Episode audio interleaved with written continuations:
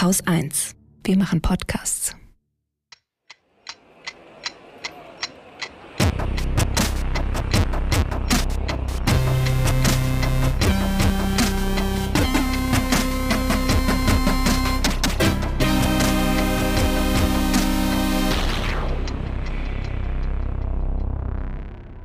Willkommen zur Wochendämmerung vom 12. August 2022 mit der Ukraine und Russland. Die globale die, die, die Entkopplung.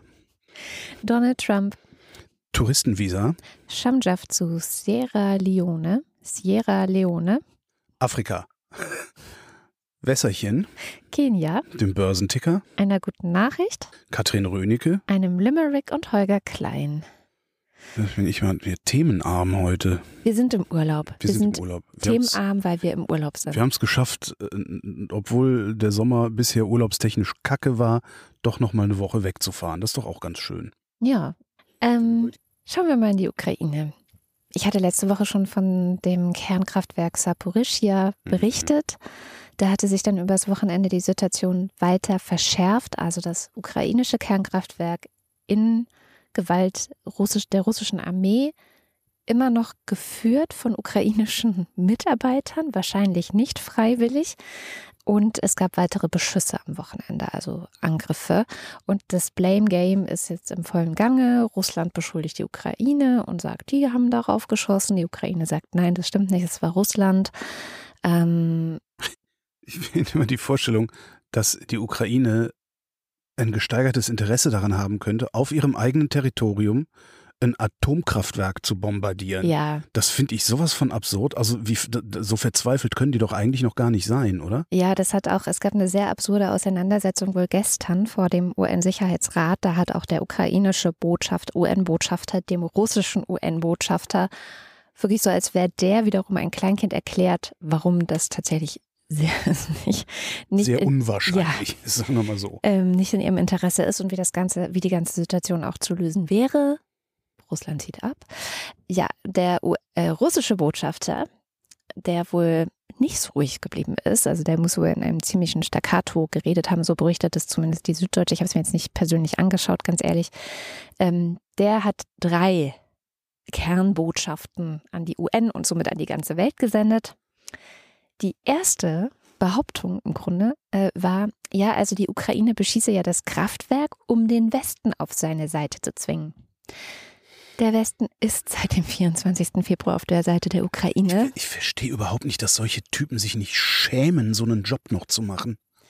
Wird denn Familie irgendwie bedroht oder sowas? Das ist doch. Naja, zweitens, also Russland würde ja die InspektorInnen der IAEA reinlassen wollen ins Kernkraftwerk. Aber solange die Ukraine das Kraftwerk beschießt, geht das nicht.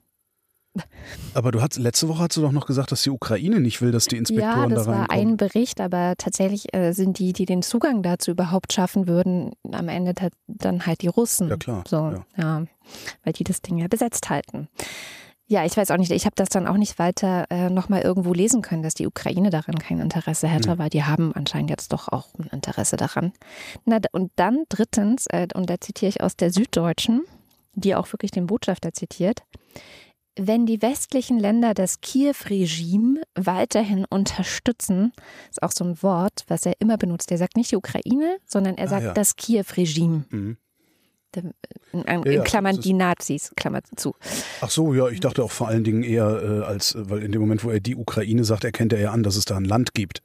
Ja, und wenn er sagt, das Kiew-Regime, erkennt er das halt nicht an, sondern dann wird aus Kiew gesteuert halt irgendwie äh, äh, Hegemonie ausgeübt über, weiß ich nicht. Also, wenn die westlichen Länder weiter das Kiew-Regime unterstützen, gefährden sie ihre eigenen Bürgerinnen und Bürger.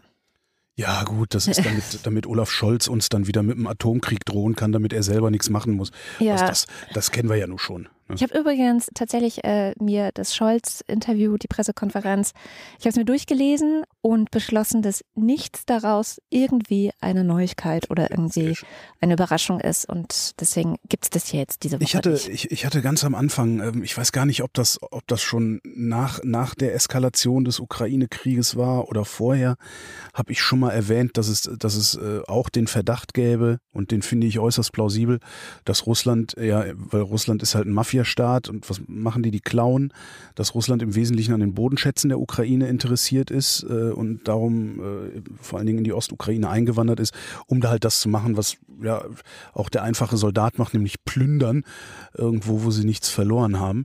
Und ich habe es leider nicht mehr wiedergefunden und vielleicht ist das was für fürs äh, Fact-Checking. Ich bin irgendwie bin ich nicht in der Lage, die richtigen Suchbegriffe zu hören. Es, es hat gerade noch mal irgendwann ist diese Woche bei mir was vorbeigeflogen, äh, wo drin stand, wie viel Bodenschätze da eigentlich liegen, äh, beziehungsweise auf wie viel der Bodenschätze Russland jetzt Zugriff hat. Also was sie da wegplündern können, als wäre es Getreide. Mhm. Dann Vielleicht noch kurz, um bei Saporischia zu bleiben. Tatsächlich sind auch die anderen UN-Botschafter im Sicherheitsrat, also alle außer China und Indien, die machen both sides und ja. sagen halt, ja, wir sollen jetzt bitte alle beide Seiten an den Verhandlungstisch. Ist so ein bisschen wie bei uns die offenen Briefeschreiber. Aber die anderen UN-BotschafterInnen sind sich eigentlich einig und sagen alle, es gäbe diese Situation nicht, wenn Russland nicht völkerrechtswidrig ja. die Ukraine angegriffen hätte. Und deswegen ist die ganz einfache Lösung, Russland geht raus. Ja, Russland soll mal aufhören, Kolonialmacht sein zu wollen, aber dafür haben wir auch lange gebraucht. Und wer weiß, wie es uns gehen würde, wenn wir den Ersten Weltkrieg nicht gehabt hätten und danach alle Kolonien abgeben mussten. Übrigens auch eine Position, die die Außenminister der G7 auch bekräftigt haben diese Woche. Es gab dann diese Woche eine Meldung, dass Estland beschlossen hat, äh, dass ab nächster Woche, Donnerstag oder Freitag, äh, keine Russen mehr mit einem estnischen Schengen-Visum einreisen dürfen. Ähm, Schengen-Visum berechtigt dich zum freien Reisen im Schengen-Raum. In dem gibt es halt keine Binnengrenzen zwischen den Ländern, sondern es gibt halt nur die Außengrenze des Schengen-Raums. Äh, auf die ein oder andere Weise macht da so ziemlich die gesamte EU mit oder wird früher oder später mitmachen. Also gibt es noch so ein paar Kandidaten, die äh, demnächst dazustoßen. Ähm, so ein Visum gilt für maximal 90 Tage, alle 180 Tage. Das du kannst alle halbe Jahr für ein Vierteljahr im Schengen-Raum dich frei bewegen. Beantragt werden muss das Visum bei deinem Hauptreiseziel. Und wenn du natürlich äh, auf dem Landweg aus Russland raus willst, sagst halt einfach, nein, ich möchte mir, ich möchte mir Estland angucken ähm, und kannst dann von da aus weiterfahren.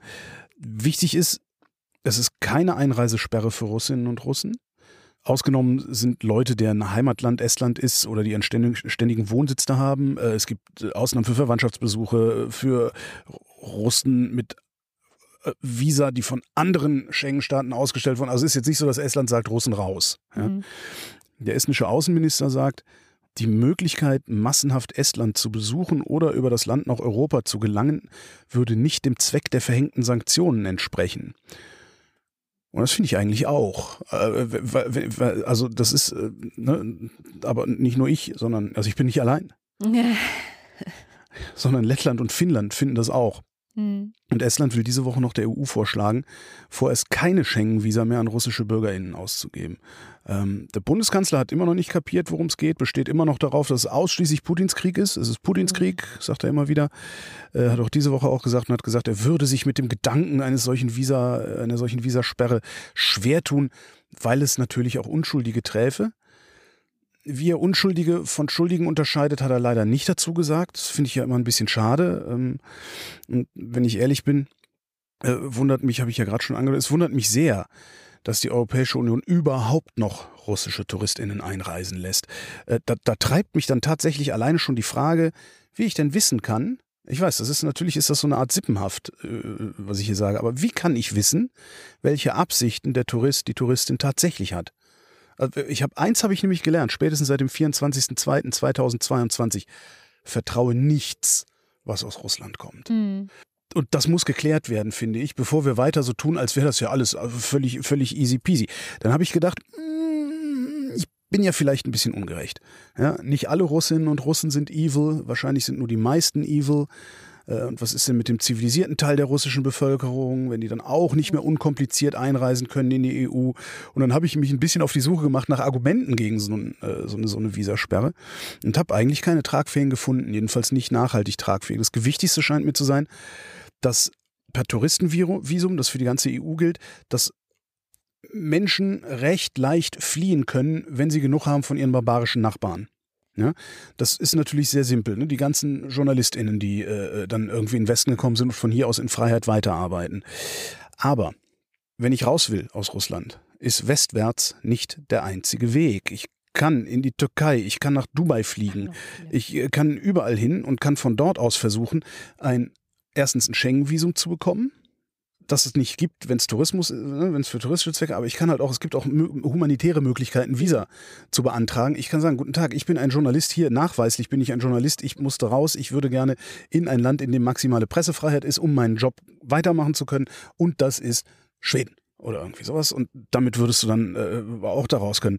Das Einzige, was es ist, ist, es ist weniger komfortabel. äh, als über Länder zu gehen, die dann auch sowieso schon historisch eine enge Reisebeziehung zu Russland haben. Eben wieder Baltikum, Finnland. Ne? Da ist halt normal. Da spricht auch an der Grenze wahrscheinlich jeder Russisch und so. Also da, da wirst du es nicht so schwer haben. Wir, wir müssen, das finde ich wichtig und das ist in der Diskussion äh, sehr oft gesagt, wir müssen die Türen offen halten für Dissidenten. Klar. Äh, also wir können nicht sagen, nee, Russland, die, die sollen jetzt einfach mal da in ihrem eigenen Sud kochen. Nee. Äh, wir haben es im Kalten Krieg so gemacht. Im Kalten Krieg war es sogar so, dass wer es rausgeschafft hatte, äh, du kommst selber aus einer Dissidentenfamilie, ja. äh, es gab keine Visumspflicht. Ja? Wer es überhaupt nur rausgeschafft hat, der hat schon verdient gehabt, ja. Äh, sich überall äh, niederlassen, beziehungsweise, ja. der Unterschied zu heute ist aber, und das ist, finde ich, wichtig, der Unterschied zu heute ist, damals wollten die Leute, die rausgegangen sind, nicht wieder zurück. Wer heute mit dem Touristenvisum kommt, da gehe ich erstmal davon aus, ja, der will Urlaub machen. Mhm. Ja, das, das, das ist irgendwie, der, der legt sich dann zwei Wochen irgendwie äh, hier an, an, der Ostsee in die Sonne, äh, fährt dann wieder nach Hause ja, und ja, lacht sich dann fröhlich weiter über den verweichlichten, dekadenten, schwulen Westen äh, kaputt auf irgendeine Art und Weise. Und man muss auch sehen, finde ich, dass Russland, Russland hindert ja niemanden daran auszureisen. Ja, diese Touristenvisa, diese schnelle, diese einfache Flucht von Dissidenten, das ist für Russland ein Trick, Druck vom Kessel zu nehmen im Inland. Also genau der Druck, den das Inland eigentlich braucht, um eine Chance zu kriegen, sich zu zivilisieren. Ja? Immer wenn es ganz schlimm wird, reisen die Dissidenten aus. Das ist, das ist mit Sicherheit. Ich würde meinen Arsch darauf verwetten, dass das im Sinne des Regimes ist.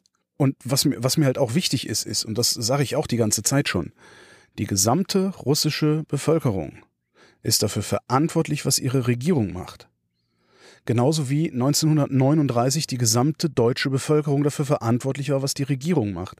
Weil, und das ist, das ist auch heute noch so. Wir beide sind verantwortlich dafür, was die Bundesregierung macht. Weil, wenn die Verhältnisse nicht so sind, wie du sie für richtig hältst, hast du möglicherweise nicht genug dafür getan, sie zu ändern. Und das haben wir nicht. Es geht immer noch mehr.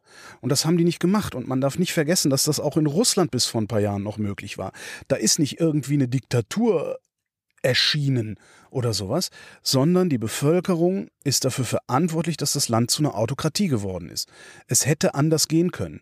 Und ich weiß, du bist da sehr wohlwollend. Nicht ich wohlwollend. Nicht. Ich sehe es halt, ich sehe es halt als schwierig an, sich hinzustellen. Und das ist dann so dieser typische äh, Sesselphilosoph, ja, der sich hinstellt und sagt, äh, Leute, die in einer Gewaltherrschaft äh, leben und nichts anderes ist Russland. Jetzt. Und nichts ein anderes ist es auch schon lange, siehe Nawalny und Co. Und Leute werden vergiftet. Das passiert schon sehr, sehr lange. Aber es passiert nicht die gesamte, das passiert nicht seit 1991. Es gab Nein. eine Möglichkeit zu verhindern, ja. dass die Mafia an die Macht kommt, beziehungsweise an der Macht bleibt. Das ist versäumt Hat worden. sich halt gut getan. Ne? Ja, also klar. Schon, man kann das alles historisch und geschichtlich erklären. Ich bin bei dir. Ich bin bei also, dir wegen Paul Mason, den ich ja immer noch lese mit Faschismus und wie man ihn aufhält. Und er sagt im Grunde auch das Gleiche. Er analysiert ganz viele geschichtliche Beispiele, Mussolini, auch in Deutschland und was hätte eigentlich getan werden müssen und wo hätte was getan werden können, um diese Leute aufzuhalten. Und es ist ist tatsächlich so, dass wir manchmal einfach zu treue, friedliche Schafe sind. Ja. Als Menschen. Genau. Und du, wir können auch, auch wenn das, das ist, jetzt ist das eine schlimme Diktatur. Ja, ja, mhm. ja.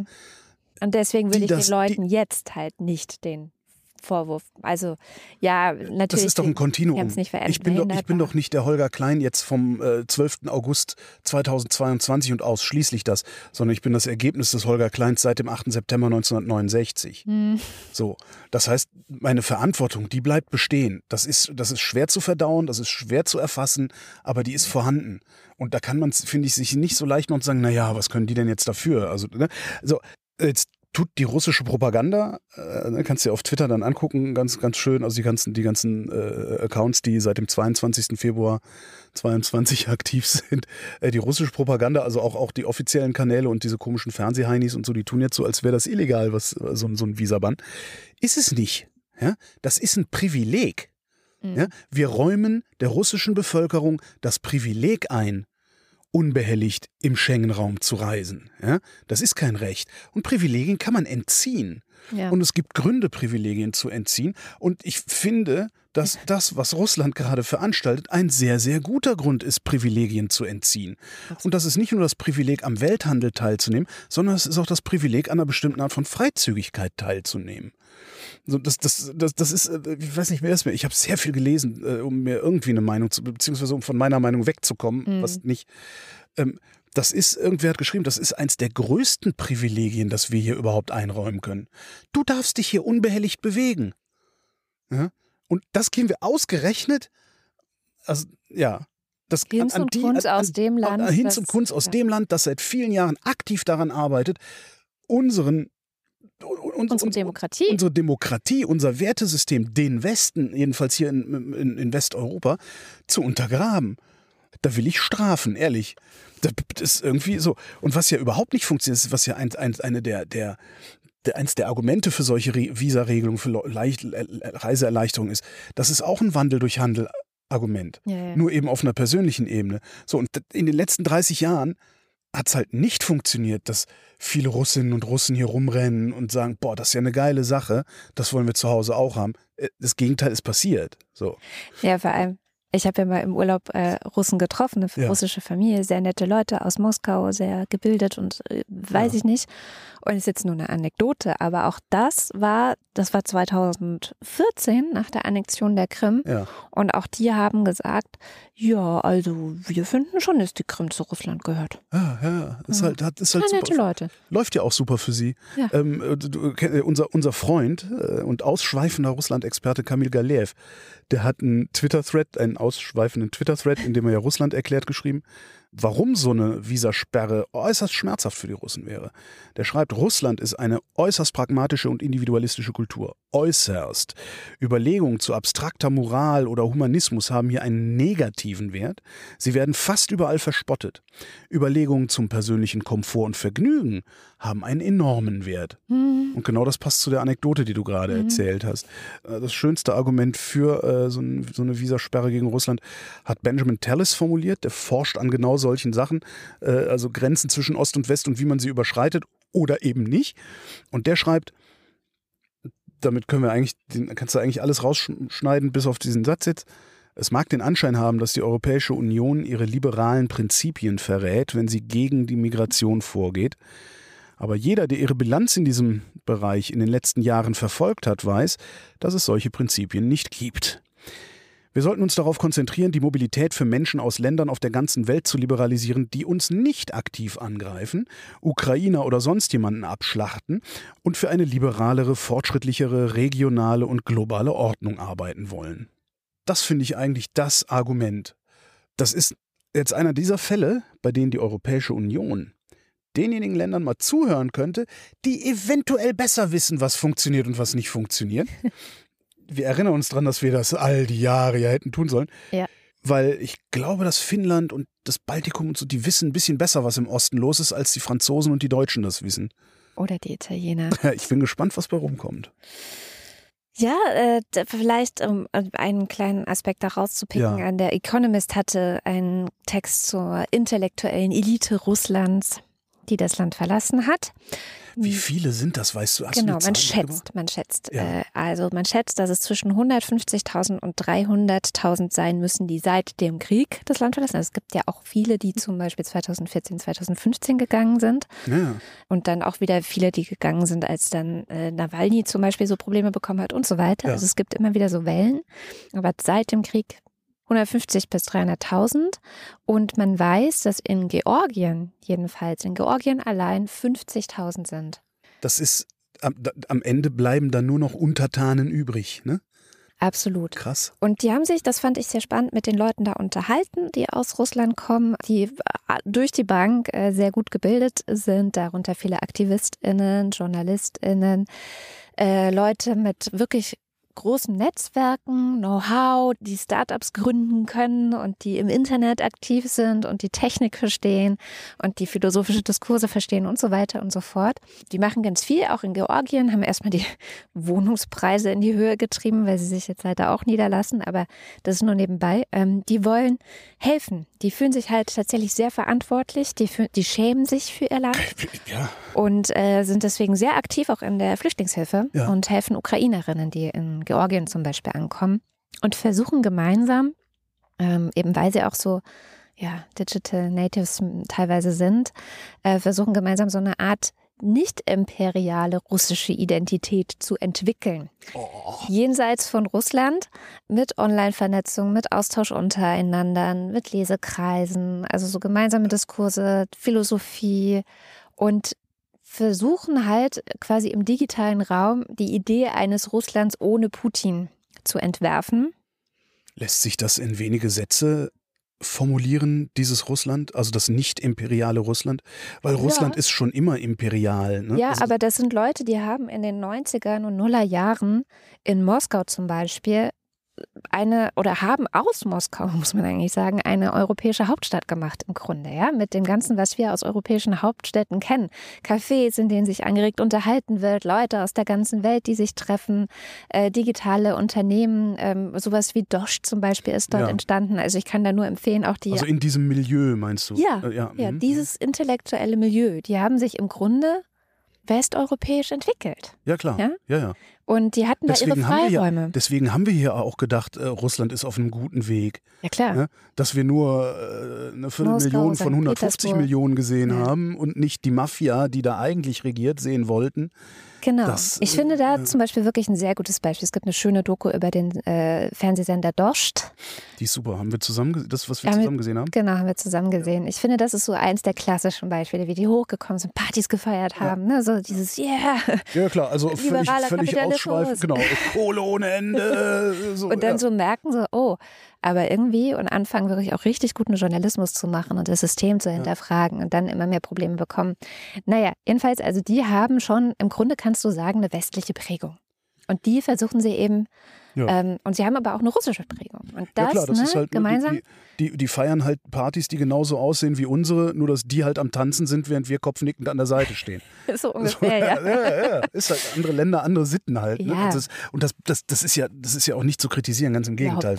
Also. Und da, also das ist wohl ein geflügeltes Wort, ähm, zu sagen, so nach Putin, also so zu schauen, was kann man denn dann Ne, also, dass die sich so, es gab einen Juden, der halt in, in mhm. Russland geboren, in, in Moskau geboren, dort aufgewachsen ist, der gesagt hat, ja, im Grunde hat das Judentum das ja auch so ähnlich gemacht, dass sie in die ganze Welt verstreut Diaspora, sind, ja. genau, eine Diaspora waren und aber die Kultur und die Werte ja, der jüdischen Community aufrechterhalten haben. Ja, aber die, eine russische Diaspora, obwohl es ein Russland gibt, ist ja dann doch nochmal ein Online. Unterschied als eine jüdische Diaspora, obwohl es kein Israel gibt online, dafür ja, haben wir ja, das klar. Internet, ne? Aber das ist ja, das, das, also das, ich, ich stelle mir das sowohl von innen wie von außen es ist schwierig, unmöglich vor, ehrlich gesagt. Ich finde die Idee sehr, sehr schön und die glaube, ich glaube, diese Leute haben nichts anderes, ne? Ja, klar. Aber das läuft ja auf eine, das läuft ja auf sowas äh, äh, hinaus wie die afghanische Exilregierung oder so. Weißt du, nur in einem, in einem viel Eigentlich ist es eher wie die belarussische Exil-Opposition, äh, ne? die ja auch versucht, zusammenzubleiben und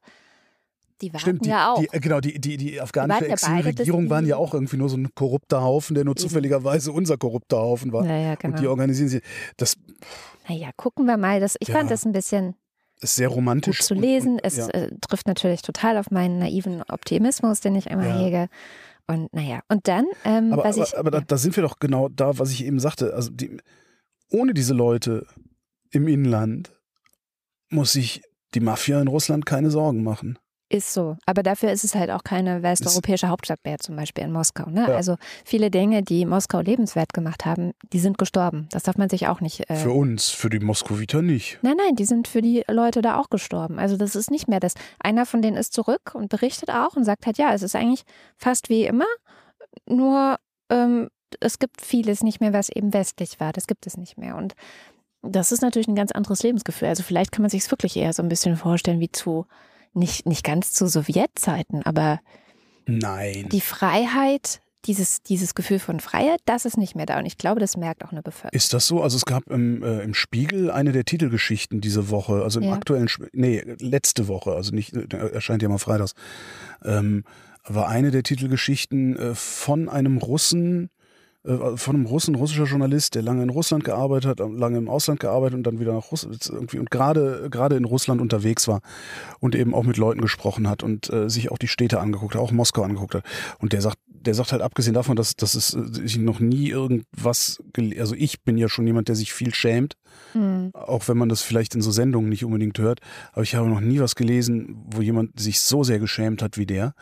Ähm, und der hat aber eben geschrieben, dass im Grunde äh, leben die da ihr ganz normales Leben und merken überhaupt nichts davon, dass irgendwie groß was anderes. Okay, McDonalds heißt nicht mehr McDonalds. So be it. Also da äh, würde ich Ja, jetzt nicht drauf setzen, dass da, naja. Also für diese Leute, die im Exil sind, wenn die zurückgehen, ist es für die beklemmend, aber das ist ja, Ja. verständlich. Ähm, vielleicht gucken wir nochmal auf die Krim, weil das war auch noch diese Woche ein äh, Erfolg der Ukraine, kann man sagen. Wieso? Ähm, da hat doch einer eine brennende Zigarette weggeworfen ja, gehabt, stimmt, stimmt. Das war wie im Grunewald. Da Ja, ist genau. einfach irgendwas explodiert, mit Sommer. Munition Gla explodiert. Glasscherben im Sommer haben da. Flugzeuge in Brand Genau. gesetzt. Ah nee, Quatsch, sind ja gar keine. Also, was ist passiert? Ähm, offenbar hat die Ukraine es geschafft. Es ist immer noch, ich habe vorhin noch mal geguckt, es war noch immer, als ich vorhin geguckt habe, nicht klar, wer was wie genau. Russisches Militär auf der Krim anzugreifen, was bemerkenswert ist, weil die Krim nämlich nicht in der Reichweite ukrainischer Raketen liegt, eigentlich. Vielleicht gibt es da auch welche, von denen wir noch nichts wissen. Nee, es gibt welche, von denen wir wissen. Mhm.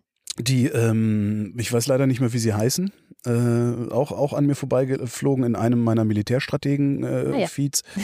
ähm, die Ukraine war schon 2019 soweit, ballistische Mittelstreckenwaffen zu haben, für die wohl nur noch die Antriebe nicht zu Ende entwickelt gewesen sind. Und äh, es besteht immerhin die Möglichkeit, dass sie es einfach so geschafft gemacht. haben, seit 2019 die Antriebe fertigzustellen und ein paar von diesen Dingern fliegen zu lassen.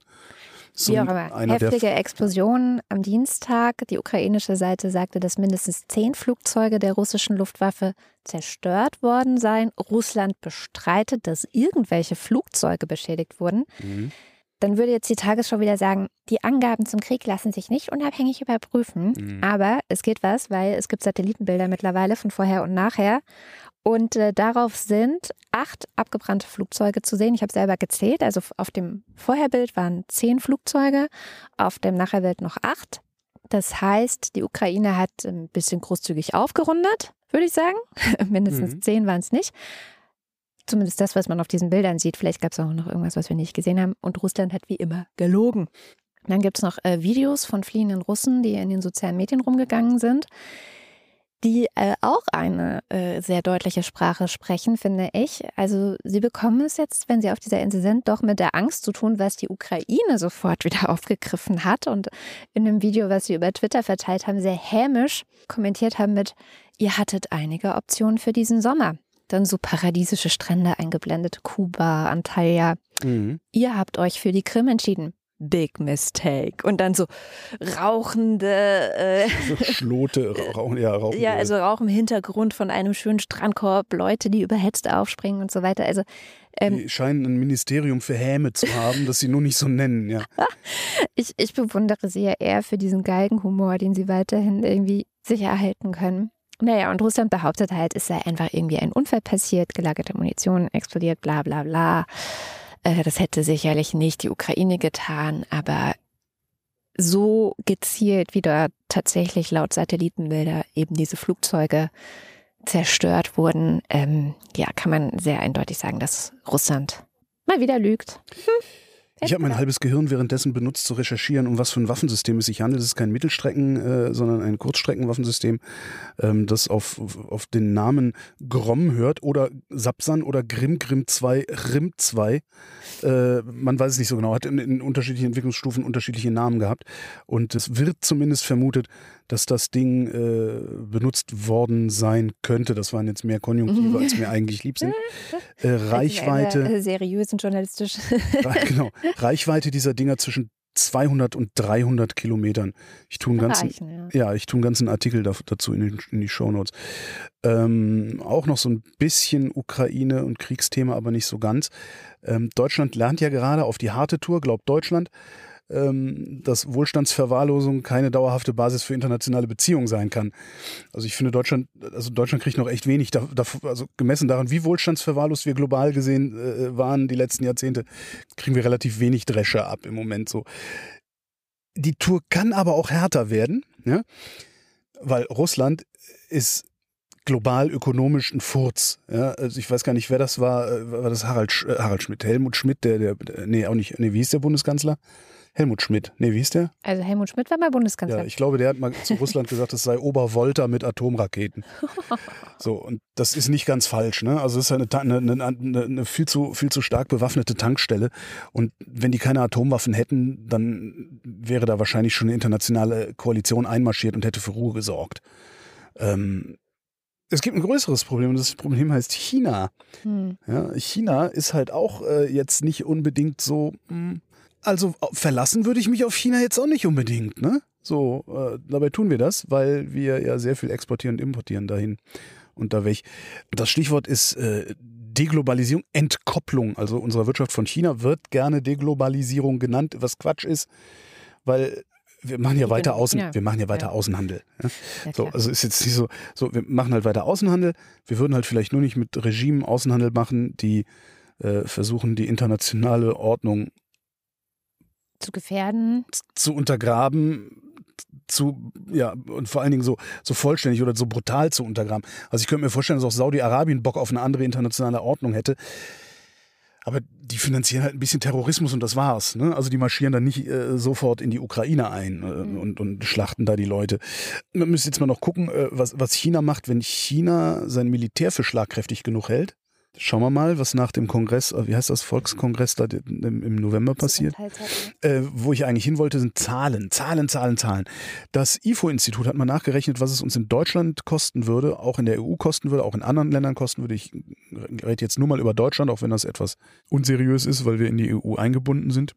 Äh, IFO hat nachgerechnet, was es uns kosten würde, uns abzukoppeln von China. Ja? Mhm. Auftraggeberin der Studie war die Vereinigung der bayerischen Wirtschaft. Die bahnbrechende Erkenntnis in dieser Studie, Deglobalisierung macht uns ärmer. Nein. No shit, Sherlock. Wie viel ärmer, äh, das haben sie gerechnet in Minus Bruttoinlandsprodukt mhm. über fünf Szenarien. Mhm. Rückverlagerung der Produktion nach Deutschland oder in benachbarte Länder, Reshoring nennt man das. Mhm. Ich rede jetzt nur deutsche Zahlen, fast 10% BIP-Verlust. Uiuiui. Das ist richtig grandios. Also da ist hier, dann, dann brennen hier die, die Barrikaden. Ja. Ja, ja, Zweites Szenario ist eine Entkopplung der EU von China. Also einfach nur eine Entkopplung. Also die EU macht mit anderen Leuten Handel. Drittes Szenario ist Entkopplung der westlichen Länder von China, also eine Blockbildung des Westens und Entkopplung von China. Viertes Szenario ist eine Blockbildung des Westens, Freihandelsabkommen zwischen EU und USA. Mhm. Ist die billigste Variante. Also die äh, Reshoring ist die teuerste Variante. Äh, Blockbildung, Freihandelsabkommen ist die billigste Variante, kostet knapp 0,2 Prozent. Finde ich jetzt, kann man mit leben. Ja, das schaffen wir. Also unter, also es ist 0,2 Prozent. Also ja, ja, eben. Das ist halt so. Also das, das wir würden ja sogar 3 Prozent wahrscheinlich schaffen. ja, das ist der Brexit-Preis übrigens. Also ah, ja. das ist, und dann gibt es noch ein Szenario, Entkopplung der EU von allen autokratischen Staaten 2021 waren das 58 Staaten. Darin so illustre Gäste wie Russland, China, Ägypten, Kuba, Myanmar, Kuwait, Oman, Venezuela, die Emirate. Hm, die ganzen Ölstaaten. Wie kommt das nur? Ist meine bevorzugte Variante. Die würden wir zum Spottpreis für unter 2% kriegen, selbst wenn wir einen Handelskrieg mit denen hätten. Also selbst wenn die sagen würden, nee, Freunde, so nicht, Zölle, tralala, was man dann halt so macht. Genau genommen 1,16 Prozent für die EU, 1,69 Prozent für die Bundesrepublik Deutschland. Also in sehr, sehr kurz. Schlimmsten, schlimmstenfalls kostet es uns sechsmal Brexit. Guckt die Zahlen selber nach. Das passt jetzt nicht zu den 10 Prozent, die ich gesagt habe. Das ist eine EU-Zahl dann gewesen. Also bestenfalls kostet uns einmal den Brexit. Also, oder anders gesagt, je stärker wir divers globalisieren ohne Autokratien, desto billiger wird der ganze Kram für uns. Mhm. Gleichwohl IFO hat ein statisches Modell genommen. Das heißt, da fehlen ein paar Annahmen wie so Innovationsbereitschaft mhm. und hm. sowas alles. Das kannst du da nicht abbilden. Äh, und darum haben sie lieber dazu geschrieben, hm, seht unsere Daten lieber mal als Untergrenze an. Ja. Diese Schisser, ey. Aber immerhin, wir haben Daten und darüber kann man besser diskutieren, aber als über Anekdoten oder Eindrücke Mhm. Wie wir das gerade mit den Visa gemacht haben zum mhm. Beispiel. Ich finde ganz interessant, äh, die USA haben ja auch gerade, versuchen ja auch gerade unabhängiger zu werden von China in Sachen Chip-Herstellung zum Beispiel. Ähm, und eine der Geschichten, die ich diese Woche mitgebracht habe aus Kenia, wo gerade Wahlen waren äh, und noch nicht fertig ausgezählt ist. Also Dienstag war die Wahl. Ich habe vorhin noch mal geschaut, immer noch kein finales Ergebnis. Die BBC sagt, dass die Auszählungen einfach sehr lange dauern, weil verschiedene Quellen von so einer Art Wahlkommission ausgewertet werden und miteinander abgeglichen werden und dabei so manche Dokumente noch irgendwie persönlich in die Hauptstadt Nairobi gebracht werden. Und wie in Berlin. Ja, es ist so ähnlich wie in Berlin. Und ähm, was man was man weiß, ist, dass also die Leute sehr ängstlich sind und äh, ja, weil äh, gerade auch in der Vergangenheit gab es bei Wahlen immer wieder Gewalt rund um die Wahlen. Mhm. Da will halt keiner wieder hin und da will ich auch eigentlich gerade nicht hin, weil, wie gesagt, es gibt eigentlich noch nichts zu berichten vom Ergebnis, außer dass es wahnsinnig viele Fake News in den sozialen Medien wohl auch gab. Ähm, von daher, was ich interessant fand, war ein Artikel in der New York Times über einen von China finanzierten Zug in Kenia, äh, Teil der großen Seidenstraßeninitiative Chinas, wo es eben Belt genau and das. Road, große Seidenstraße. Ich weiß über eine neue Seidenstraße. Neue Seidenstraße. Ich weiß überhaupt nicht, woher der Name kommt. Müssten Belt and Road Initiative. Müssen wir mal nachgucken, woher der Name kommt. Würde mich auch nicht wundern, wenn wieder irgendein fauler deutscher Journalist sich das ausgedacht hat. Oh, das klingt historisch. Ja. Bagdadbahn. Naja. Und wir kennen ja so ein bisschen auch das Prinzip, wie das da läuft, in vielen afrikanischen Ländern auch gelaufen ist. Also, dass China sagt so, hey, wir bauen da hier tolle Infrastruktur, in Kenia eben diesen Zug. Und heute gucken die halt auf diesen Zug und stellen fest, also es hat der kenianischen Ökonomie unterm Strich eigentlich nur geschadet. Also so wie das, was der Westen die letzten 40 Jahre äh, oder nach ja. Dekolonialisierung, okay. Also das ist jetzt mhm. auch so eine kenianische Erfahrung mit China. Und deswegen war es tatsächlich in dem Wahlkampf ganz interessanterweise so, dass beide, die jetzt quasi noch im Rennen waren, die auch wirklich Kopf an Kopf, also die, die Hochrechnungen sagen so, dass die beiden Kopf an Kopf sind, dass beide gesagt haben, nee, also sie wollen eigentlich äh, mit dieser äh, Eisenbahn und dieser ganzen Initiative Chinas nichts wirklich zu tun haben und sie werden alles tun, zu gucken, um dieses Problem zu lösen. Was ich gespannt bin, weil es geht natürlich wie immer um einige Milliarden äh, Dollar. Aber ich finde es ganz spannend, auch hier zu sehen. Und, und dann gibt es noch eine Nachricht aus dem Baltikum. Da haben sich jetzt auch die anderen beiden baltischen Staaten, Lettland und Estland, zurückgezogen aus so einer größeren Initiative, die China aufgemacht hat. Ja, das war irgendwie, hatte ich auch gelesen. Was ist das? Das ist so, ein, so eine Art ja, internationales Austauschprojekt gewesen, wo China äh, unter anderem eben auch mit osteuropäischen Staaten äh, zusammen ja, Netzwerken. Belt and Road bauen wollte. Das vielleicht nicht, weiß ich nicht. erzeugen wollte. Ich möchte es mal äh, neutral formulieren, gemeinsame Interessen ausloten. Ne? So würde man es wahrscheinlich diplomatisch ausdrücken. Wohlwollend neutral. Ja. ja, und dadurch, dass äh, China immer an der Seite von Russland steht, und zwar äh, stabil an der Seite Russland steht, weil sie eben dieses gemeinsame Interesse haben, zu sagen, so, nö, der Westen ist doof, ähm, haben jetzt eben Estland und Lettland äh, sich auch zurückgezogen. Litauen war schon letztes Jahr auch raus. Das heißt, auch da werden einfach die Verbindungen gekappt, ne, die vorher sehr selbstverständlich ja. waren. Und das finde ich insgesamt, also es ist immer so eine kleine Nachricht hier, eine kleine Nachricht da, aber es läppert sich so für China und ich bin gespannt, wohin das führt, für die Chinesen auch und ob die dann irgendwann versuchen werden, es auf irgendeine Art und Weise zurückzuholen. Ja, das ist schwer zu sagen. Ich denke gerade wieder an äh, die, die russische Diaspora wenn da jetzt, also äh, Russland, also, also, Russland wird ja auch immer stärker isoliert. Also klar, die Inder haben extrem viel Waffen von Russland, die sind auf das russische Öl angewiesen, angewiesen. Darum werden die einen Teufel tun, was anderes zu machen, als sich vor Russland zu bücken. Ähm, China wird früher oder später Hegemon über Russland sein. Also Russland ist gar nicht stark genug und groß genug. China wird froh sein, so einen, so einen territorialen Puffer Richtung, Richtung Europäische Union zu haben. Ähm, was passiert mit der russischen Diaspora, wenn Russland sich selber so sehr sturmreif geschossen hat, dass sie Diaspora zurückkehren und da ein zivilisiertes Land draus machen kann. Also, weil ja, das, das ja, aber da sind dann ja immer noch 140 Millionen Leute, die es eigentlich anders gut genug gefunden haben. Also das ist. Wobei es da auch Einschätzungen gibt, die ich sehr glaubwürdig finde, dass so die russische Mentalität auch ist, die Obrigkeit halt in Kauf zu nehmen. Ja. Egal welche Obrigkeit das ja. jetzt so ist. Ja, klar, ja. So das das macht daher. so sehr so den Eindruck, ja. ja. Ja. PFC, PFAS, was sagt ihr das? Nix. per- und polyfluorierte Chemikalien und per- und polyfluorierte Alkylsubstanzen. Das ist eine Chemikaliengruppe.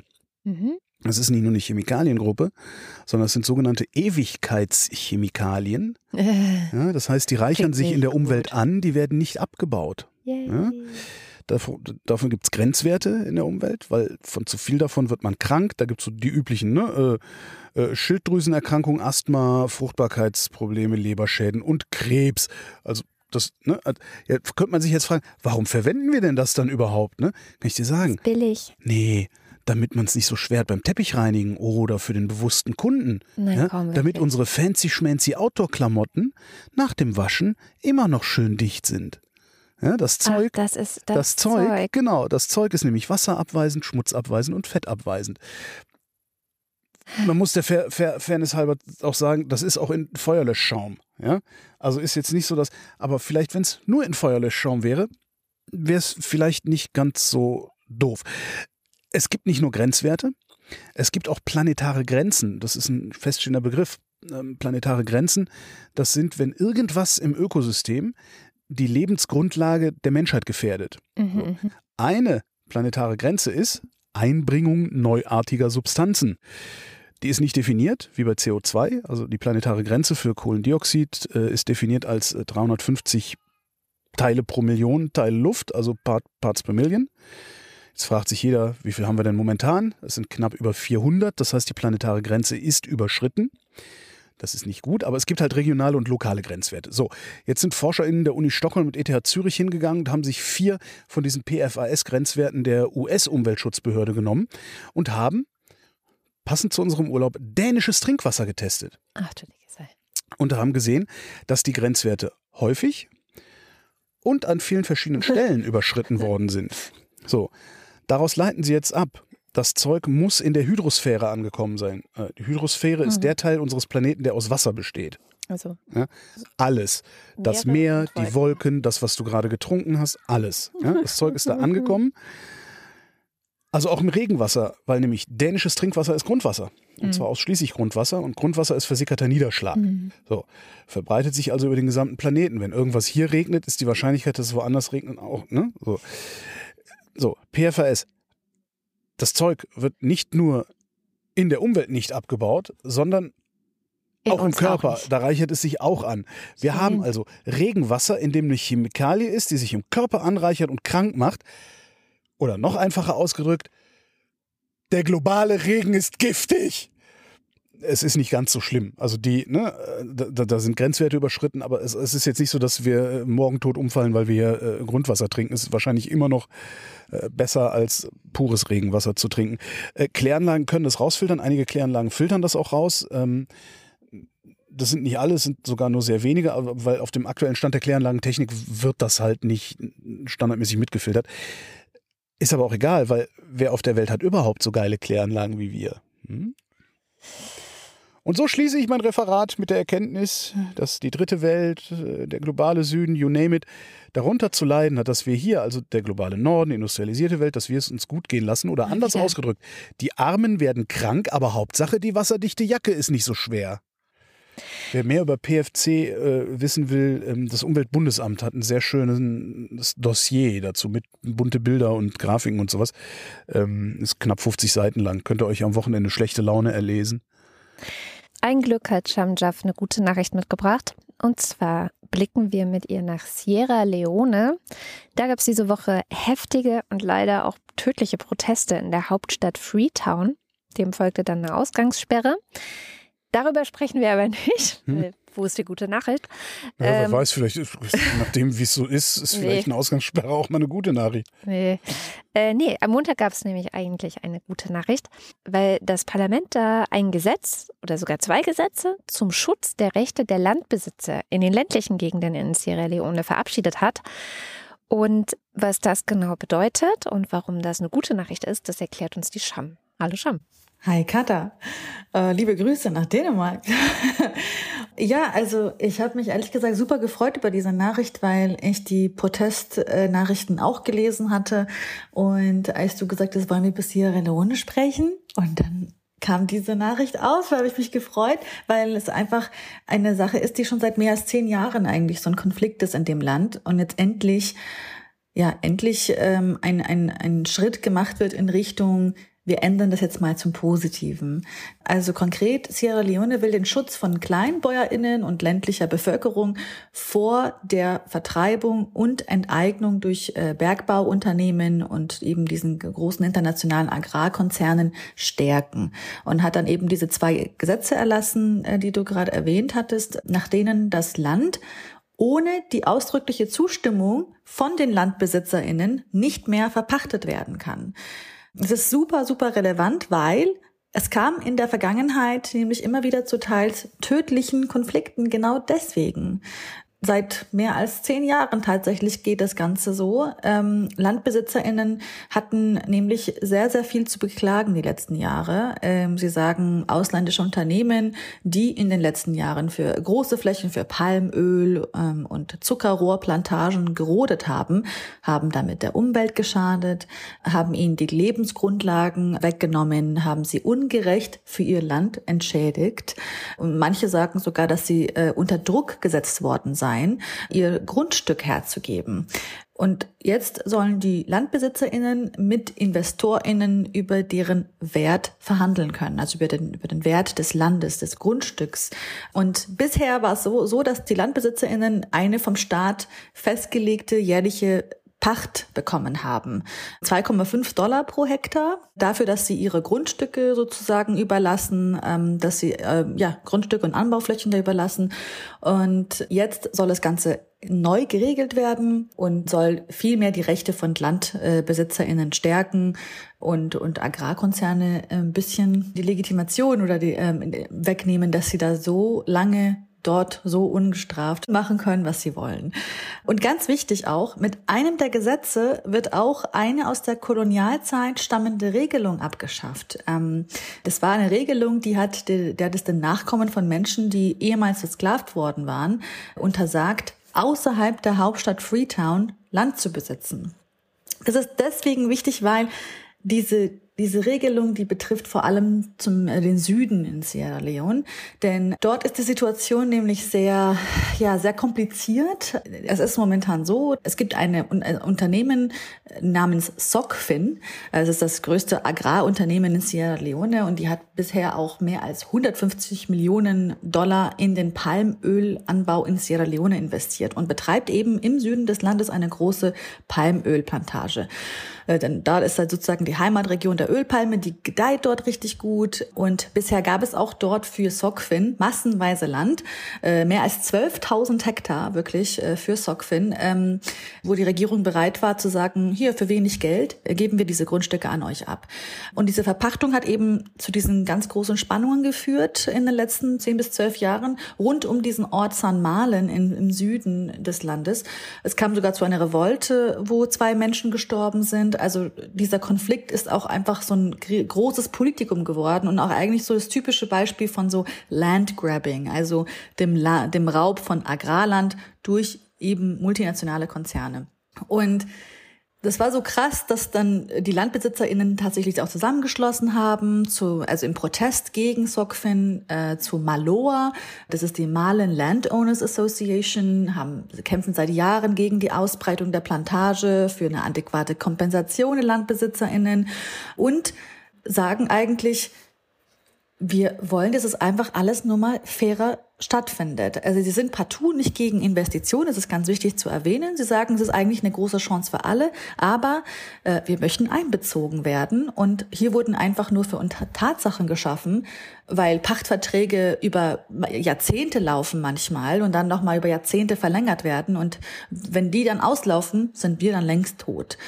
Als Reaktion auf diese äh, Gesetze natürlich, ähm, ja, die BürgerrechtlerInnen, Einheimische haben sich total gefreut natürlich, aber es gab natürlich auch heftig Kritik von eben den internationalen ähm, Konzernen, die dort halt tätig sind, vor allem auch von Zocfin. Der Direktor sagte äh, zu den neuen Gesetzen, ja, das wird mit Sicherheit jede Investition blockieren. Der verantwortliche Minister für, also der Landeminister in Sierra Leone, Turat Senesi, sagt, nein, die neuen Gesetze würden keine Investitionen blockieren, sondern eher Frieden und Ordnung garantieren. Und es sei eigentlich eine Win-Win-Situation für beide Seiten, also für Business und die LandbewohnerInnen. Also abzuwarten. Ich freue mich sehr über diese Nachricht. Heute klingt sie sehr positiv und ich bin sehr gespannt, ob die auch so umgesetzt wird und, und ob sich diese Konflikte auch über die nächsten Jahre ein bisschen erholen. Ich hoffe mit. Danke, liebe Scham. Sehr gerne. Äh, zumindest ist der gute Wille da, ja. In dieser Woche gibt es wieder Nachrichten von Donald Trump. Ach. Und zwar hat das FBI Mar-a-Lago ähm, oder wie es äh, während seiner Zeit als Präsident auch hieß, das Weiße Haus des Südens, weil er da immer die ganzen internationalen Staats- und Regierungschefs empfangen hat, äh, einer Razzia unterzogen. Happy Mar-a-Lago Day. Relativ plötzlich, also es war wohl auch ein Schock für Donald Trump und auch für seine Anhängerschaft. Und zwar, worum geht es? Warum Razzia? Was ist los? Das Problem scheint auch hier wieder zu sein, dass Trump sich halt für geltende Gesetze nicht so interessiert und deswegen auch nicht so sehr für den sogenannten Presidential Records Act von 1978. Naja, aber den versteht er halt nicht. Ich glaube, er versteht sehr vieles nicht, ehrlich gesagt. Und äh, um das Ganze schnell zu machen, ich packe ein paar Link in die, Links in die Shownotes, was das eigentlich bedeutet. Aber kurz gesagt, so ziemlich alles, was ein Präsident an Dokumenten äh, produziert, ob das jetzt Reden sind, Spickzettel, Notizenmails, jegliche Korrespondenz, also alles gilt als das gehört nicht ihm, das ist kein Privateigentum, sondern das gehört der Allgemeinheit und das muss archiviert werden und ordentlich abgelegt. So. Und es ist übrigens der gleiche Act, wenn man so will, der Hillary Clinton damals, also oder das einzige Argument gegen Hillary Clinton im, im Wahlkampf damals, wo sie gegen Trump verloren hat, war ja, but her emails. Ja. Weil nämlich ein Teil dieses Gesetzes, seit 2014 wurde das erweitert, wurde reingeschrieben, das bedeutet auch, dass Leute nicht einfach von ihren privaten Accounts irgendwelche Sachen okay. schreiben dürfen. Ja. Weil dann, wenn es nicht über offizielle Accounts geht, wird es ja nicht archiviert. Ja. Aber es muss ja archiviert werden. So, das heißt, das, was sozusagen Hillary Clinton zu Fall gebracht hat, wenn man so will. Äh, dagegen Zumindest verstößt Trump und zwar in einem ungeahnten Maß. Wissen nämlich viele nicht, im Februar schon sind 15 Kisten solcher Dokumente aus Mar-a-Lago rausgeholt worden. Von wem? Äh, von offiziellen Behörden. Ach so. Jetzt nicht in so einer Razzia wie jetzt, ne? Also nicht FBI fährt mhm. ein und äh, äh, sondern ein bisschen ruhiger, disziplinierter. Aber auch da waren schon einige dabei, die als classified markiert waren oder sogar top secret. Die hat er da einfach rumstehen gehabt. Ja, da, es gibt aber auch, da muss man, das, das, also da muss man ihm dann auch ein bisschen zugutehalten. Es gibt in Behörden und mit Sicherheit in US-Behörden erst recht so ein Hang zur Overclassification. Also äh, mag er alles. Sein, was ich selbst beim öffentlich-rechtlichen Rundfunk schon alles an Verschlusssachen gesehen habe, wo ich dachte, wollt ihr mich verarschen? Aber ja, okay. Aber trotzdem, die, die ist viel besser für die Geschichte ist, wenn es. Trotzdem hat er da 15 Kisten von Zeug rumstehen gehabt, die nicht bei ihm hätten rumstehen genau. dürfen. So oder so. Ja. Jetzt Trump. Äh, Hexenjagd und heizt seine Anhänger an, die von Bürgerkrieg fantasieren und überhaupt und, und Trump so, also sowas hat es bei noch keinem Präsidenten gegeben, wo ich so denke, ja, warum wohl nicht? Ja, du Honk, du, also so ein Horst. Egal. Alle haben das New York Magazine hat geschrieben, The reason Donald Trump is the first former president to be treated like a criminal yeah. is that he is the first former president who is a criminal. Ja, exakt. Ja, danke. danke. Und jetzt haben alle Angst, weil diese Trump-Anhänger, das sind ja auch leider Leute, die bis unter die Zähne bewaffnet sind. Mhm. Ähm, egal, heute kam jedenfalls heraus, warum das Ganze so krass abgelaufen ist und warum der Generalstaatsanwalt persönlich gesagt hat, ja, hier FBI, mach. Ja. Also fahr, fahr da rein, weil wohl, ähm, und das berichten mehrere, vertrauenswürdige Medien, zum Beispiel Washington Post, dort Unterlagen und Dokumente seien, und da gibt es diverse Hinweisgeber, die in Zusammenhang mit nuklearen Waffen stehen könnten. Aha. Ist denn, ist denn eigentlich der Durchsuchungsbefehl mittlerweile veröffentlicht worden? Weil da gibt es ja auch noch so eine nette Anekdote am Rande, dass äh, Donald Trump die ganze Zeit rumpölt, sagt, ja, dann veröffentlicht doch mal den Durchsuchungsbefehl. Zeigt doch den Leuten mal, weswegen ihr hier ja, eingeritten seid. Und der äh, Generalstaatsanwalt, Generalstaatsanwalt okay. sagt halt, sagt halt, ja, wieso, du hast den doch veröffentlicht, ihn nur einfach selbst. Ja, einerseits das, aber sie wollen tatsächlich auch, ähm, ja, sie wollen tatsächlich an die Öffentlichkeit gehen, weil Trump auch sagt, ja, sagt doch, was ihr gefunden habt auch, ne? Ach so, ja, nee, das geht ja die Öffentlichkeit erstmal nichts an. Das, erstmal das wird erst im Prozess soll, interessant. Genau, das soll öffentlich aufgearbeitet werden. Also, da laufen, und, und gleichzeitig auch, fand ich auch eine schöne Anekdote aus dieser Woche über Trump, es laufen ja noch diverse Verfahren gegen ihn. Ähm, eines war jetzt gerade wieder in den Nachrichten wegen Steuerbetrug. Und da hat er nämlich diese Woche von seinem äh, Recht zu schweigen Gebrauch mhm. gemacht. Also sein Recht zu schweigen, wenn er sich selbst belasten würde mit der Fifth Aussage. Amendment. Fifth Amendment nennt man das, genau. Also der fünfte Verfassungs, Verfass, Verfassungs, Verfassungszusatz. Ich werde es nie wieder los. Ähm, der fünfte Verfassungszusatz. Und ich zitiere Donald Trump von früher, nicht dieses Jahr. Ja. Warum sollte man Gebrauch vom fünften Verfassungszusatz machen, wenn man unschuldig ist? Genau.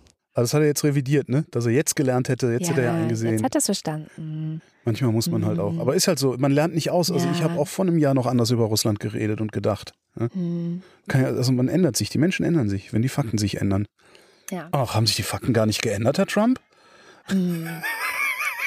Und irgendwie seine, seine Kinder, die sind auch, die werden auch mal wieder angehört in diesen ganzen Verfahren. Die haben wohl schon mehrere hundert Mal Gebrauch vom fünften Verfassungszusatz gemacht. Also.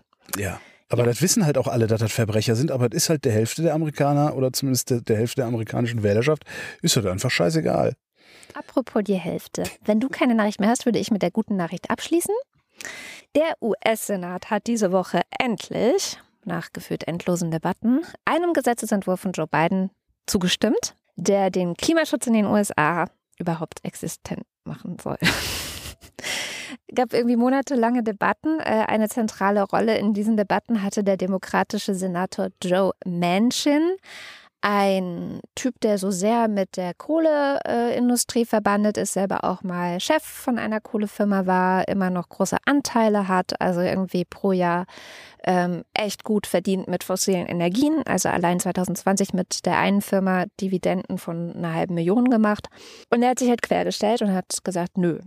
Da, da hieß das ganze Ding noch Build Back Better Act. Ähm, also äh, egal, ich übersetze es jetzt nicht, weil ich gerade nicht mehr baust besser, kann. Baust besser wieder auf. Ah, ja, be besser aufbauen als vorher war oder ja, so. ja. ja. Und ähm, genau, und das Problem war damit, weil er eben Demokrat war und die Mehrheiten im Senat so knapp sind, dass die Demokraten dann keine Mehrheit mehr hatten. So.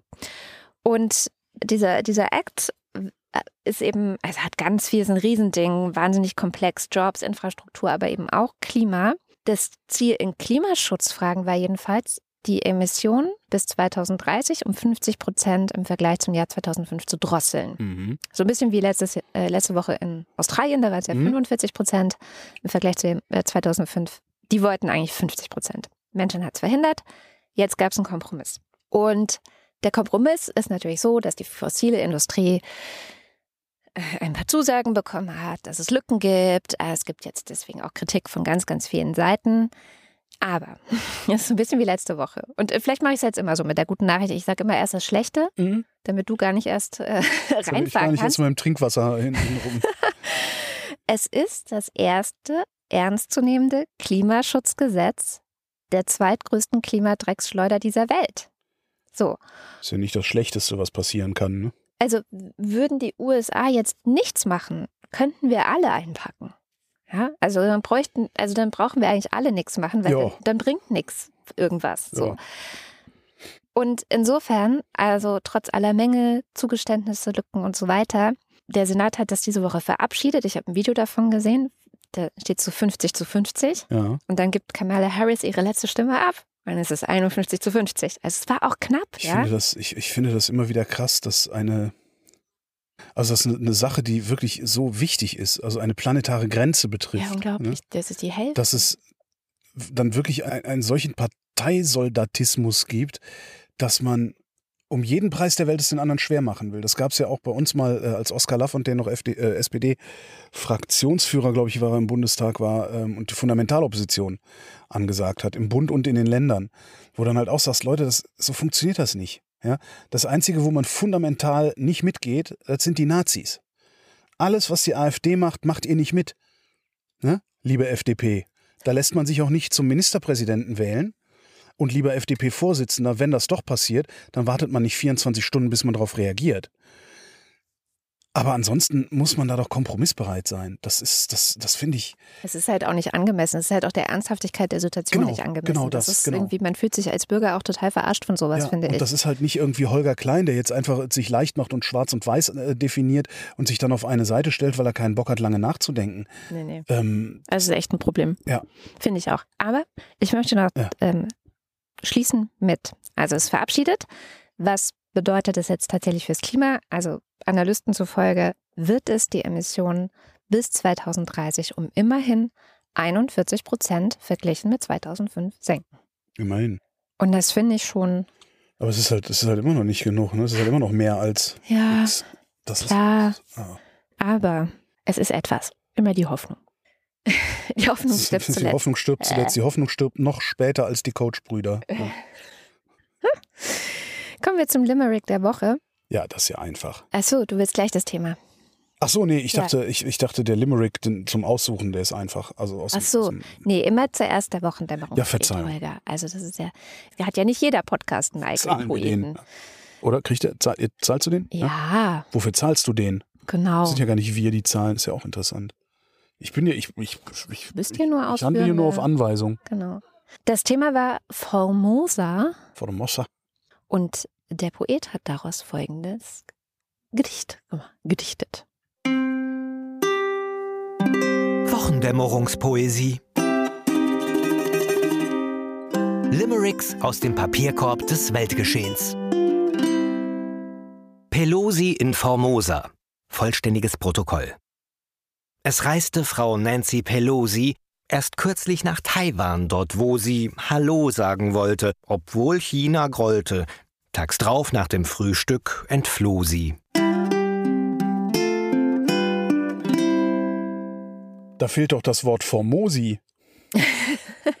Ja, und weil er zeigen wollte, dass er sehr wohl in der Lage ist, auch ein Gedicht mit Formosa zu, Ja. zu äh, dichten, hat er das noch dazu geschickt, aber es ist nicht ganz so politisch und äh, wie wir es sonst gerne haben. Also, das lese ich jetzt auch vor. O Taiwan, du Ilia Formosa, so schreibt man in Lyrik wie Prosa, das heißt schöne Insel, gemalt mit einem Pinsel, in Tönen aus Meergrün und Rosa.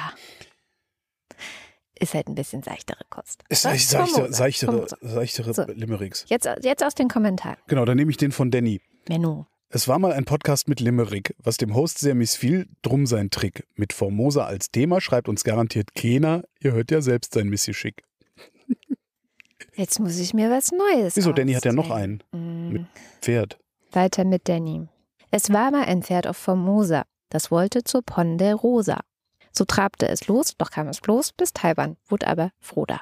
Ich habe den Verdacht, du weißt nicht, was die Ponderosa ist. Ja, Din, din, din. Weißt du nicht? Nee. Das ist die Ranch, wo die Cartwrights gewohnt haben. Ach Mensch, Ja. die Ranch. Die, ach Mensch, die Ranch. Habe ich ganz vergessen. Ja. Ähm, wer sind die Cartwrights? Bonanza, die Familie. Bonanza. Okay, okay. Habe ich als Kind viel Der geguckt, Koch aber Hop Sing, der chinesische Koch Hop Sing. Hop Sing, ernsthaft, Leute? Habe ich damals natürlich nicht gedacht. Damals dachte ich halt, Chinesen heißen so. ja. Vielleicht hieß er wirklich, vielleicht heißen die so. Ich guck mal nach. Nein, du sagst jetzt, welches Thema wir als nächstes machen. Ähm, äh, warum soll ich denn das immer sagen? Ähm, Razzia. Razzia. Das finde ich gut. Und damit kommen wir zum Börsenticker. Montag, Zinsen bleiben ein Thema. Dienstag, US-Anleger warten ab. Mittwoch, Ein seltenes Schauspiel. Donnerstag, Zinsdiskussion in vollem Gang. Freitag. DAX überspringt 13.800 Punkte. Das ist schön, aber wir waren auch schon mal bei 16.000. Ja, und ich gucke gerade mal. Ich habe das ja vorher auf die Liste geschrieben, dieses Ding. Äh, um 14.27 Uhr am Freitag, dem 12. August, steht der DAX bei 13.757,55. Das heißt da äh, hoch heute 13.812. Wobei die psychologisch wichtige Marke ja wahrscheinlich eh 14.000 ist. Man hört, du kennst dich aus, Holger. Oder 13.000, je nachdem, aus welcher Richtung man psychologisiert. Und jetzt zum Faktencheck. Heute wieder mit Nandor Hulverscheid. Hallo Nandor. Ja, hallo Katrin. Was hast du denn noch finden können in den vergangenen oh, fast schon zwei, dreiviertel Stunden? Ich habe mich äh, verschiedenen Sachen gewidmet. Ich fange mal an mit einer Bitte, die ihr quasi live in der Sendung geäußert habt. Und zwar, äh, was ist denn nochmal mit den Bodenschätzen in der Ukraine? Holger meinte, hätte da was ganz Interessantes vorbeifliegen sehen und konnte es nicht mehr finden.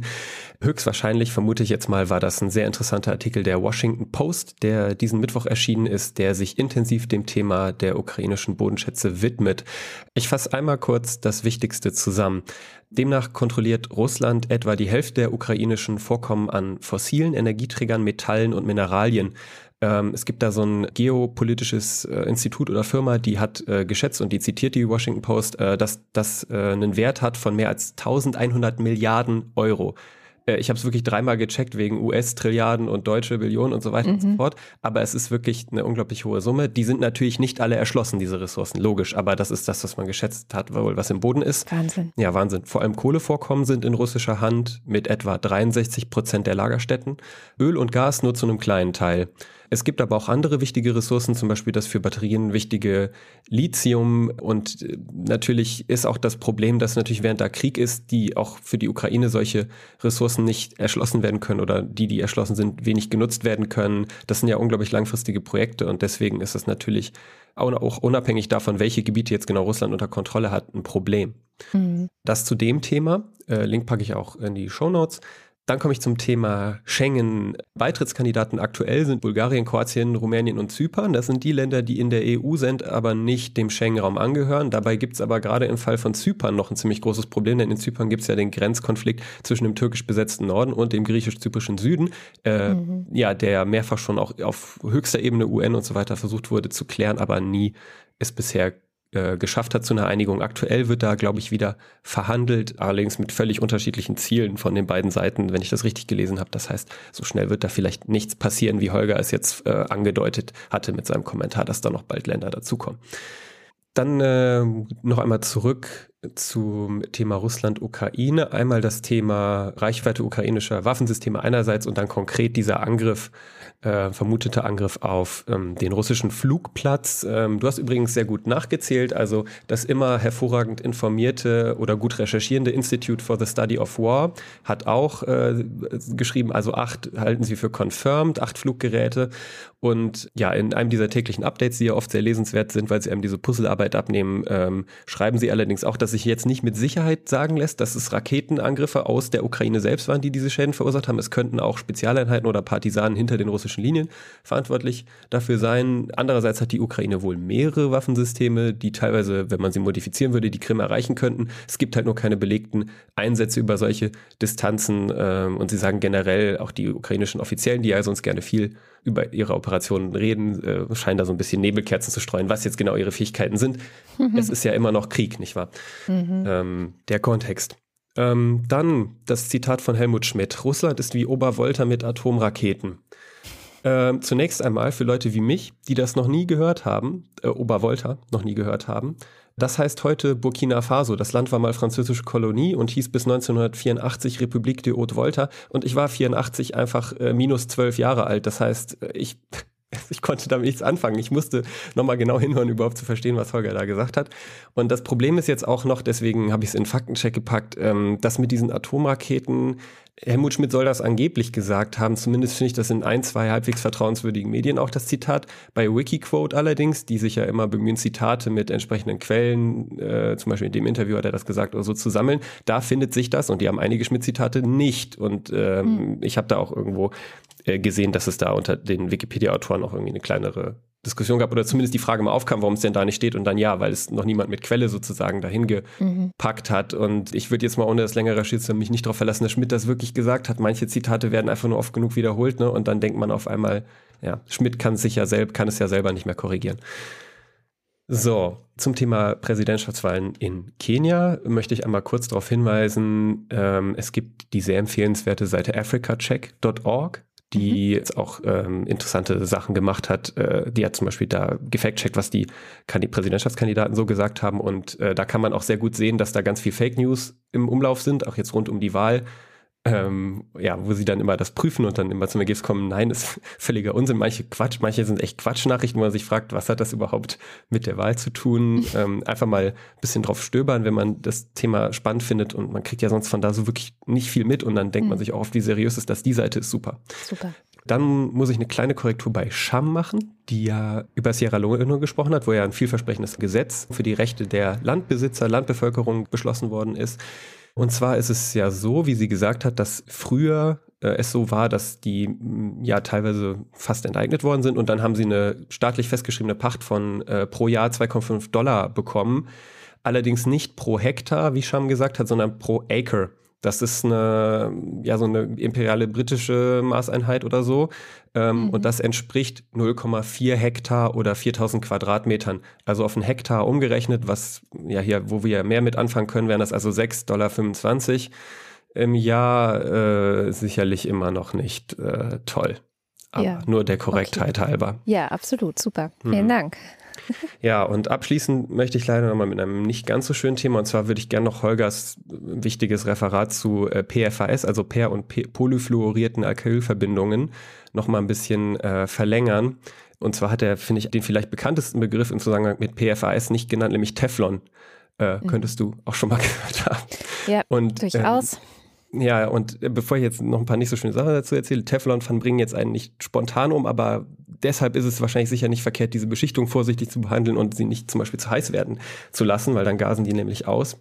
Teflon ist ein Markenname für so eine PFAS-Verbindung, die ähm, mal erfunden worden ist beim US-Chemieriesen DuPont Ende der 1930er Jahre.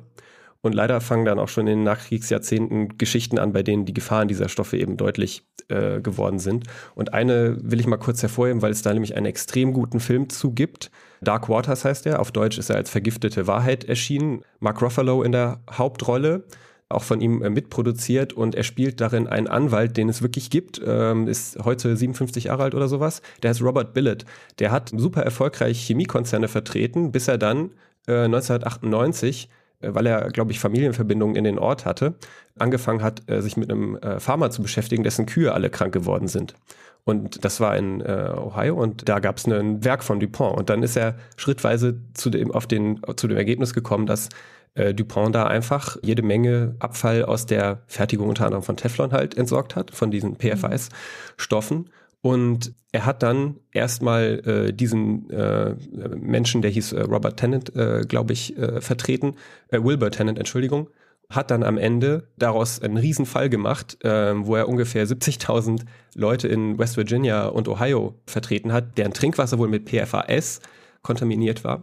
Und er hat, wie gesagt, Ende der 90er damit angefangen. Diese Gerichtsverfahren, die liefen teilweise letztlich bis 2017 noch. Also das ist ja gerade erst gewesen quasi. Es ist unfassbar. Ich war wirklich, mhm. mir ist auch der Mund offen stehen geblieben, als ich das gelesen habe, nachdem ich den Film vor kurzem, äh, vor, vor, ein paar Monaten gesehen hatte. Es ist nämlich so, dass er erstmal quasi mit einer riesen Kohortenstudie nachgewiesen hat, dass diese Menschen wahrscheinlich in hohem Maße Krebs und sowas bekommen haben in Zusammenhang mit diesen Stoffen und äh, dass eben die Kontaminierung durch Dupont wirklich dafür verantwortlich ist. Und er hat am Ende, nachdem das äh, schon bewiesen war, erstmal Einzelfälle durchgeklagt, in denen er jedes Mal gewonnen hat. Und daraufhin hat Dupont gesagt, okay, äh, die restlichen Fälle, jetzt sind wir bereit, äh, uns sozusagen die einmal außergerichtlich zu klären. Und mhm. ähm, ich glaube, er hat irgendwas ähm, über 700 äh, Millionen US-Dollar erstritten für die Geschädigten da. Und er äh, klagt immer noch gegen ähm, Dupont, aber auch andere Chemiekonzerne, zum Beispiel 3M, die auch viel mit diesen Stoffen arbeiten. Also es ist wirklich äh, eine Wahnsinnsgeschichte, ein sehr, ähm, sehr beeindruckender Film, wie gesagt, auch. Es lohnt sich, den zu schauen, aber vielleicht nicht vorm Einschlafen, dann träumt man schlecht. Okay, danke für die Warnung. Ja, also um es abzuschließen, die moderne Welt hat leider ihre Tücken und äh, Risiken und wir müssen äh, damit umgehen. Und äh, ja, das war's vom Faktencheck für heute. Vielen Dank dafür und bis zum nächsten Mal, lieber Nando. Bis dahin. Tschüss. Und damit sind wir am Ende der Sendung und wie immer am Ende der Sendung bedanken wir uns bei allen, die diese Sendung überhaupt möglich machen, also euch. Ähm, wenn ihr noch nicht dabei seid, wenn ihr noch keine Unterstützung da lasst, dann freuen wir uns, wenn ihr es tut. Auf wochendämmerung.de findet ihr verschiedene Wege, wie ihr uns unterstützen könnt. Ihr könnt auch Pullover oder Tassen in unserem Shop kaufen. Äh, die gibt es da auch. Und wenn ihr uns bei Steady unterstützt, dann seid ihr vielleicht bei den Ultras und dem Fanclub und die werfen uns jeden Monat so viel Geld in den Hut, dass wir jetzt ihren Namen vorlesen. Sind's eins. Cindy und Timmy Wüst, aber wer zur Hölle ist immer wieder Sonntagsbär. Guido Baulich. Alexander Bonsack sucht goldgepresstes Latinum, um den großen Nagus aus der Regierung zu locken. Wird wohl nix, also trinke ich Wein und backe Brot. Marc Bremer. Ist Latinum die Währung von den Goldgepresstes Latinum. Das ist das, äh, das ist die, das Hart, Hartgeld in Star Trek. Hm. Star Wars. Star Trek. Trek, Star, Trek. Trek.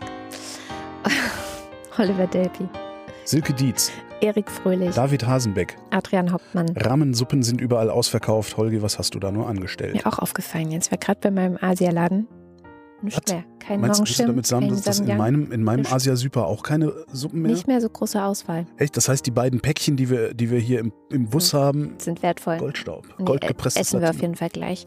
Katharina Höhl, Der Jan, der Matthias, nee, Matthias Johansen. J. Kästner, Kati und Johnny sind nicht im Fanclub, sondern Casey und Johnny sind bei der Kelly Family. Oliver Krüger, Heiko Linke, Ernest Linker, Müsli Müsli Miam Miam Miam, Robert Nieholm, Fiete Yam Yam Yam und Olaf. Rufus Platus, Nu, sagen Chris und Moni. Jörg Schekis schaut in der Liste nach unten, da steht There's hope, there's always hope. Joachim Urlas, So, dann muss und so weiter. Jens Viehweg, Dominik Wagner, Bernd und Froschi Wehmöller, Wing Commander Lord Flashards Hausmusik. Wenn ich nicht hier bin, bin ich auf dem Sonnendeck. Oder im Solarium. Oder am Radar. das ist von Mike Krüger, Andreas Werner, Justus Wilhelm, Volker Arendt. Anita Schroven, Und nun zum Fanclub. Juli und Sebastian, Nico Abeler, Katrin Apel, Anja und Jan aus Bielefeld, ah, herzlichen Glückwunsch zur Genesung, Simon Axmann, Dirk B., Johannes Bauermann, Thomas Bauer, Jan Beilicke, Florian Beisel, O. Ben, Peter Blachani, Simone Blechschmidt, Liebe Blocksberg. Markus Boslett, Um teilzunehmen, brauchen Sie kein teilzunehmen. Klaus Breyer, Daniel Bruckhaus, Martin Bucher, Clemens Langens und Christoph Henninger. Christoph Henninger und Clemens Langhans, Gian-Andrea Konzett, Katrin Czernotzki, Handtaschenräuber, Handtaschenräuber, überall, überall Handtaschenräuber. Da hilft nur noch Hubschrauber-Einsatz, Hubschrauber-Einsatz. Cristiano del Tauscho. Bukowa, Dentaku und so weiter. Ich finde es nicht nett, dass Holger immer auf der FDP rumtrampelt. Die können doch auch nichts dafür, dass sie für die Durchsetzung von Partikularinteressen von unsozialen Kapitalisten gewählt wurden. Andreas Dietzel. Das Rhabarber, Verkäuferin Bärbel. Ich, Ein- ich, lass, ich mach das gar nicht erst, ich kann da nur scheitern. Ein belegtes Brot mit Schinken, ein belegtes Bott mit Hai. Ich möchte doch einfach nur hier sitzen. Nico Erfurt. Wer die Arbeit kennt und sich nicht drückt, der ist verrückt. Ewige Grundwahrheit von Tick, Trick und Track. Gibt's denn da zu heulen? Dänisches Kind heult. Dänisches Kind. Nee, der spricht Dänisch. Stefan F.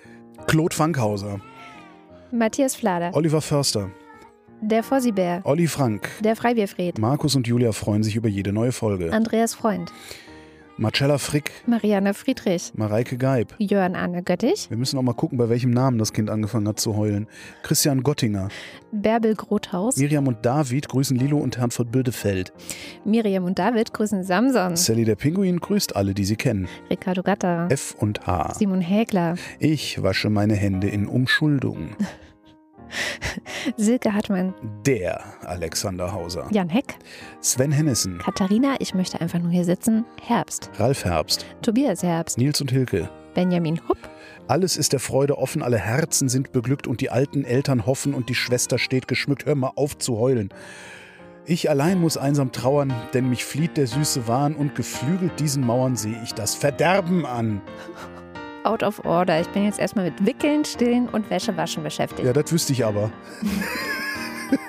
mein Name ist Lose, ich kaufe hier ein. Der Oberfrittenbach ist ein typischer Emmentaler Graben. Lars ist vom Versagen der Politik entsetzt und trinkt jetzt Mai Tai. Andreas Jasper. Das ist auch ein bisschen ärgerlich, dass der Campingplatz so schlecht ausgestattet ist, dass man sich jetzt nicht einfach Schnaps kaufen kann. Philipp Kaden. Anne Kamula, Wir gedenken Dr. Lisa Maria Kellermeier. Jasmin Kieseliermak. Ich heiße weder Gallenstein, äh, Einstein, Nierenstein, Zahnstein, Urinstein, Bernstein, Papagei, Feuerstein, ja natürlich, Herkules, Clara Fall, Steve Mutter theoretisch, Arne Stesi, Arne anaphylaktisch, Periode, noch Claudia Manten, sondern höre Holger einfach gerne lachen. Schön. Haben wir die alle schon mal gehabt? Ich war wahrscheinlich, ich weiß es doch auch nicht. Ich erinnere mich nicht mal an meinen eigenen Namen von gestern. Oh. Michael Klerner, Alexander Klink, Jessica Kogoy, Thomas Kohler, Markus Krause, Magali Kreuzfeld, Felix Kronlage damals, Pia Kronquist, Thomas und Corina, Oliver Kohlfink, Sebastian Lenk und Henry Vize, Detmar Liesen, Nico Linder. Florian Link, Mein Name ist Ipsum, Lorem Ipsum, Sabine Lorenz, der Lux. René Ludwig, Von allein hören keine Kriege auf und so weiter. Martin Meschke, Nevermind. kleine Hunde Miam Miam Miam, Johannes Möller, einfach nur noch müde. die Mulle, Johannes Müller, Celine Neubelt. Thorsten W. Nollstein, Ey du Opferanode, äh, Kathode, Boris Perner, Jochen Philipp, Christi Pimpanellen, Josef Porter. Sebastian Quapp. Ich habe ja mal nachgeguckt, was Pimpernellen eigentlich sind, ne? Das gibt's wirklich? Ja klar, das Echt? sind total hübsche Blümchen. Nee. Das ist keine Geschlechtskrankheit, wie nee man das, vielleicht denken würde. Nee, das nicht. Nee, das Doch, aber, wenn man sagt Christi Pimpernellen, denke ich an Echt? Geschlechtskrankheiten. Nee, das ist, ich aber, kenne das noch von meiner Mutter, da krieg ich die Pimpanellen. Echt? Ach Ja, so. da werd, da werd ich bekloppt drüber. Ach so, echt? Nee, das Ja. kannte ich nicht, aber es sind Blümchen. Wo waren wir? Axel Rasmussen oder Wilhelm Reich? Ja, ja, Marc Riese, Stein Rochen, Christian Rohleder, Markus Römer, Anna Roth, Sven Rudloff, Jürgen Schäfer, Christian Schluck, Christian Schmidt, der Schommi, Susanne Schulze, Tim Seitz, Troy McClure, Chip und Chap, Theresa Sievert, Abracadabra, Hokus, Krokus, Luxus, Lukus, Simsalamibim. Füchse sind gar keine Rudeltiere. Das Kind ist jetzt übergegangen von Heulen zu Verhandeln, ne? Ja. Ja, aber das ist, ist also das ist genau diese zweieinhalb Jahre Größe, wo es Ja, sowieso ja. nicht aufhört. Außer du Nee. machst die Tür zu, dann hört es hinter der Tür nicht auf. Nee, das, ist Oh jetzt, Gott, ja. das wird jetzt ein bisschen dauern. Ja, Mir ja. geht's so, wie ich. Im Übrigen bin ich der Meinung, dass Nationalismus keine Alternative, sondern eine Katastrophe ist. Der Kopf ist nicht zum Nicken, sondern zum Denken. Marie da. Stahn, Christian Steffen, Blas N. Stein, Caro und Ferdi Stein, Pommes Stein, Sabine Stein, Thomas Stein. Jogi Löw und so weiter Stein, Philipp liebt es mit seiner Theresia der Wochendämmerung zu lauschen, Steinkopf. Holger Steinmetz. Suse und Martin Stöckert. Furemosa heißt übrigens auch ein vorzügliches Sushi-Restaurant in Hamburg. In Elberfeld gibt es eine erstklassige Kunstgewerbeschule. Claudia Taschow. Ich habe wahrscheinlich, das auch scheiße ausgesprochen, vor wie vor wie vier, Formosa. Naja, 19. Für dieses Abspannsprüchlein wurden keine Tiere verletzt. Doch, Moritz Tim. Mr. Tipp. Hans freut sich über die Existenz von Andrea und der Wochendämmerung. Und Anna und Gregor sind hocherfreut, denn sie Stützen sich mit Priscilla und Gwyneth Molesworth hemmungslos ins Nachtleben von Nether Attlethorpe. Kathi und Joni, Martin Unterlechner. Jan van Finkenreue, Jannik Völker. Michael Völksen, Stefan Wald. Andreas Waschk, Immer wenn ich traurig bin, trinke ich einen Korn. Wenn ich dann noch traurig bin, trinke ich noch einen Korn. Wenn ich dann noch traurig bin, trinke ich noch einen Korn. Und wenn ich dann noch traurig bin, fange ich an zu vorn. Holla he, Juvi Juvi de, hahaha, Martin Wittmann, Jenny Wiegand. Tobias Wirth, Wir wünschen uns Wochendämmerung live. Alain Wohlfahrt, Elias wünscht Tamino eine gute und schnelle Besserung. Christoph Ziesecke, Sag niemals leise, sag niemals laut, laut, was dir der Freund beim Bier vertraut. Muli Bwanji, Fürs Töchterchen, du hast die Rechnung ohne das Milchmädchen gemacht. der Raketenmann. Und Dexter TC. Vielen herzlichen Dank. Ja, vielen, vielen Dank. Wir finanzieren uns davon Luxusurlaube, Äh, die das mit, wo wir das, äh, ich muss weg. das war die Wochendämmerung vom 12. August 2022. Vielen Dank für die Aufmerksamkeit. Rabä.